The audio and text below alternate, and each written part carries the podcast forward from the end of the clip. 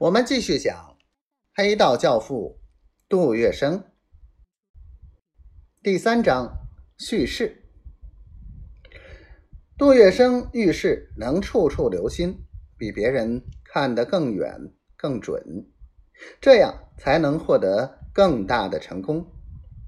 他开赌场，不但赌场开得顺利，方方面面亦能照顾得周全，真可谓一出场便。不同凡响，杜月笙不会干坐着等候财运的到来，他会敏锐的嗅到赚钱发财的气息。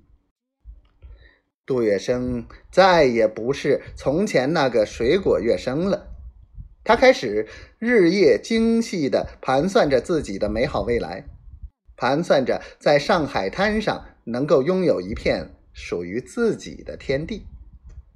于是。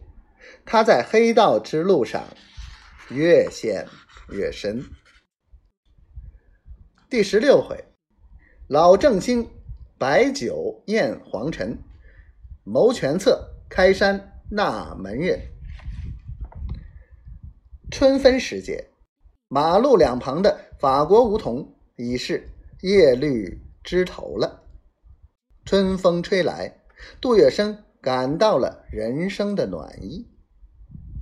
黄老板特准杜月笙自立门户，宫星记那只赌台宫星俱乐部也转到了杜月笙手里，由他掌了权。杜月笙从丹田里升起了一种类似大鹏展翅、跃跃腾飞的惬意和满足感。是的，这条路终于被他闯过来了。而且比想象中还要宽阔。一天，杜月笙在十六铺老正兴菜馆摆了桌酒席，宴请了陈世昌和黄振义。杜月笙恭恭敬敬的给他俩斟了一杯酒，诚恳的说：“师傅、师叔，月笙敬老人家一杯。”月笙，不要太客气了。